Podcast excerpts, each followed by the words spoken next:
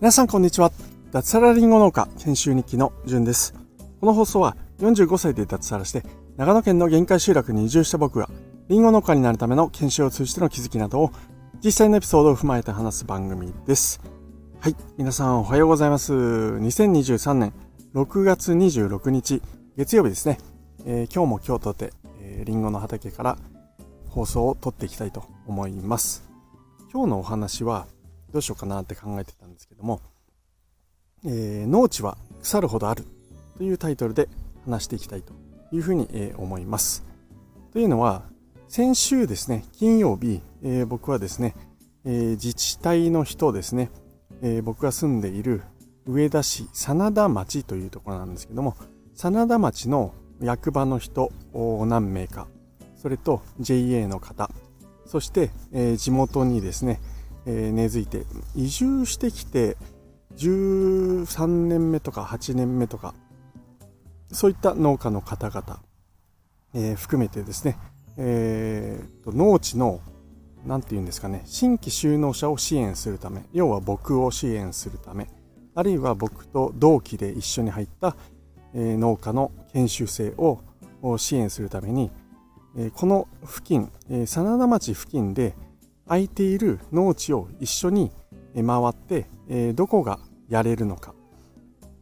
どこを進めるのかみたいな、話で、半日ほどですね、午後を使ってですね、いろんな畑を見てきました。で、えまあそのタイトルの通りなんですけれどもめちゃくちゃ農地いっぱい余ってますね。はい。であのまあ僕が住んでいるところ以外もどういう状況かというと、えー、おそらくですね、えー、似たような場所似たような感じで、えー、農地がたくさんあるんだろうなっていうふうに、えー、思います。僕が先週の金曜日回った農地の数はですねだいたいいくつかなえー、っとですね10以上あったですかね、えー、本当に車で行くと全て5分以内ぐらいの、えー、ところにたくさん農地が散らばってるんですよね。しかもですね、えー、今回案内してもらったところはですね、僕の家からも本当徒歩で行けるぐらい、えー、車だともう数分以内とかっていう距離にいろんな農地があるんですね。で、ほとんどその候補に上がった農地というのはもう工作をしていない。要はもう雑草が生えているようなそんな農地だったんですね。ただしもともとは畑として使っていた、まあ、リンゴとリンゴを育てていた。ところもあれば、え、他の野菜を育てていたような、え、農地も散在散らばっていっぱいあるんですよね、うん、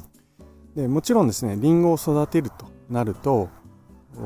一からですね、え、その雑草を刈って、え、ちょっと土を耕して、え、それから苗を植えてということで収穫までおそらく34年かかってしまうんですけども、まあ、いずれにしろ農地は空いているんだなっていうふうに、えー、思いました、えー、こんなにもいっぱいあるんだなっていうのをすごく実感しましたね。で事情を聞いているとやっぱり皆さんですね、えー、高齢になって、えその農地をもうね、え栽培に使うことができない。あるいは亡くなられてしまって、えその親族があ、まあ、困っているというか、まあ、少なくとも放置している。そんな農地が、え、たくさんありました。ただですね中にはですね、え、もう何年ですかね。ちょっと年数もわからないぐらい。5年10年、え、放置されていたような、え場所もありました、え正直そういったところはですねいくら場所が良くてもこれから畑をやろうとするとなかなか厳しいんですよね。雑草って本当にすごくて、えー、皆さんが想像される雑草っておそらくすごいと言ってもどうですかねあの肩の高さぐらいまで、え、雑草が生えているぐらい。かもしれませんちょっとわからないんですけれどもまあ少なくとも僕はそういう想像をしているんですけどもあのその程度要は自分の背の高さぐらいの雑草が生えているぐらいの農地であればなんとかなるなっていう想像がつくんですよね。うん。刈払液というですね、手に持って草を刈る機械、あるいは常用モアといって、えー、乗ってですね、草刈りをする機械。それを使えば、まあ、なんとか雑草は片付けられるだろうというような、想像がつくんですけども、えー、10年とかですかね、もうちょっと短いのかな、5、6年、えー、放っておかれた農地を見るとですね、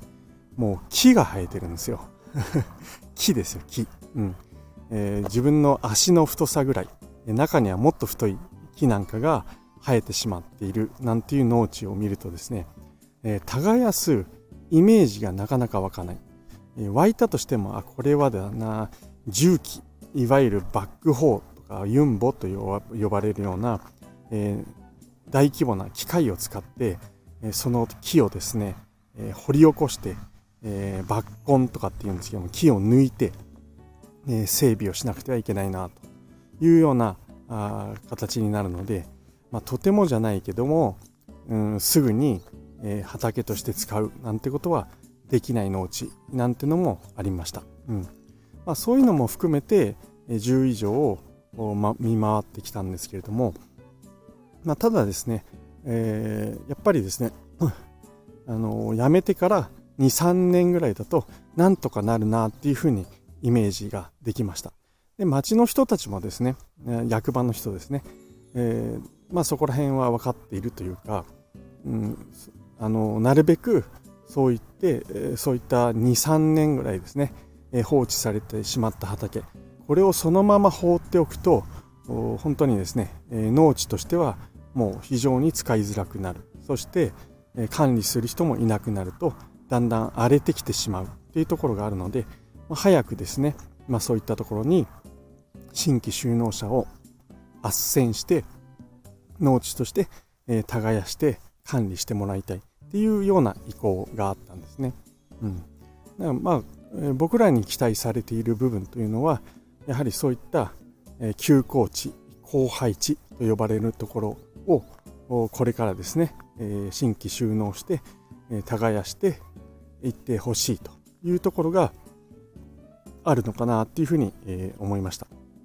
ね、僕はですね、まあ、あまあ、東京在住から埼玉県に移住してそして今はですね長野県というところに、まあ、移住してきたわけなんですけどももちろんそういった期待というものを感じておりますしそれに応えていくっていうのが、まあ、僕の、うん、役目というかですね、えまあ、地域に貢献するということが、うんまあ、できること僕がやっていくべきことかなっていうふうに今は思っております。ただ当然僕もですね、えー、食べていかなくてはいけないのであまりにも荒れてしまった畑というのは、うん、今すぐに、え手を出して、えー、耕せますとは言えないんですけれども、うん、ある程度何て言うのかな、うん、自分でイメージしてなんとか買い込んできそうだっていう場所については、えー、積極的に引き受けていきたいなっていうふうに、えー、思いました。僕は幸いですね今の研修先を卒業するときにはですねだいたい、えー、7単と呼ばれる面積ですねイメージとしてはテニスコート7枚分というふうに、え、ざっくり、イメージしてもらえればいいと思うんですけどもそれぐらいの面積をもう農地として僕が管理していくっていうことは決まっているんですね。うん、そのうちのただですね実際にすぐに収穫をして、まあ、収益を得ることができるという農地に関してはだいたいテニスコート4枚から5枚分ぐらいの面積というところでこれだけではですね、えー、正直食べていくにはちょっと厳しいぐらいの面積になっております。えー、僕の最初の目標としては1丁部といって、まあ、10単とかも言うんですけどもだいたいテニスコート10枚分それが全て収穫できるというふうになると、まあ、ある程度サラリーマンぐらいの給料は収益は得られるんじゃないかというふうに目論んでいるわけなんで、まあ、これからもですね畑を積極的にですね、えー、耕して、えー、数年後に収益をしっかりと得られるようにしていきたいなというふうに思っているというところです。今日何が言いたいかというとですね、あのまあ、サラリーマン、僕はサラリーマンでした。そして農家になるとき、それなりにやっぱ不安もありました。なのでしっかり準備をしてきたんですけれども、一番の不安っていうのは、まあ、お金の面、そして農地、耕すための畑、これがあるかどうかっていうところなんですよね。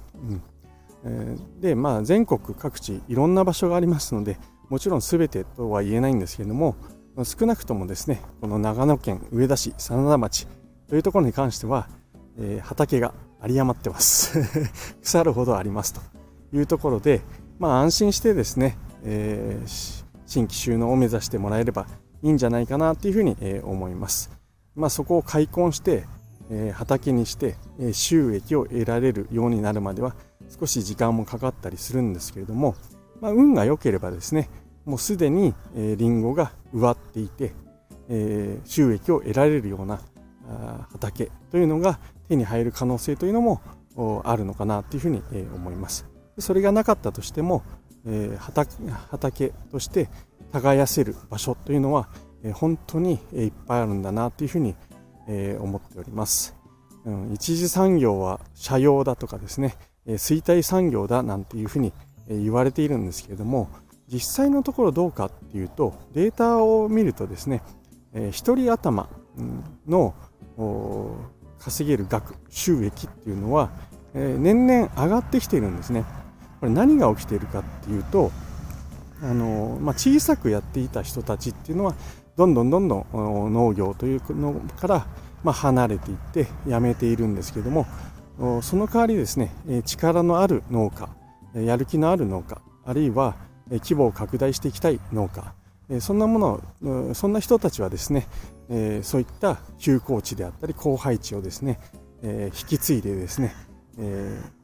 ま、収益を一人頭としては上げているっていうのが今の現状の日本の農業界の大きく見た実態かなというふうに思いますのでサラリーマンから農業をやるというのに関してはですね非常にま可能性があるのかなというふうに僕は個人的に考えております。はい、えー、そんな中ですね、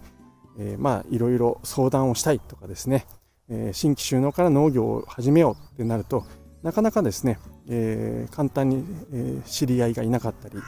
え相談すると言っても役場に行ってですね、えじゃあ何を作りたいの？どこでやりたいの？なんて具体的に聞かれてうーんなんて悩んじゃう人もいるかと思うんですね。漠然と農業をちょっと興味あるんだやりたいんだなんて人をがうんまあ相談できる場所っていうのは非常に少ないのかなっていうふうにえー、思うんですけれども、はい、えー、これを聞いているあなた、運がいいと思います。はい、というのは、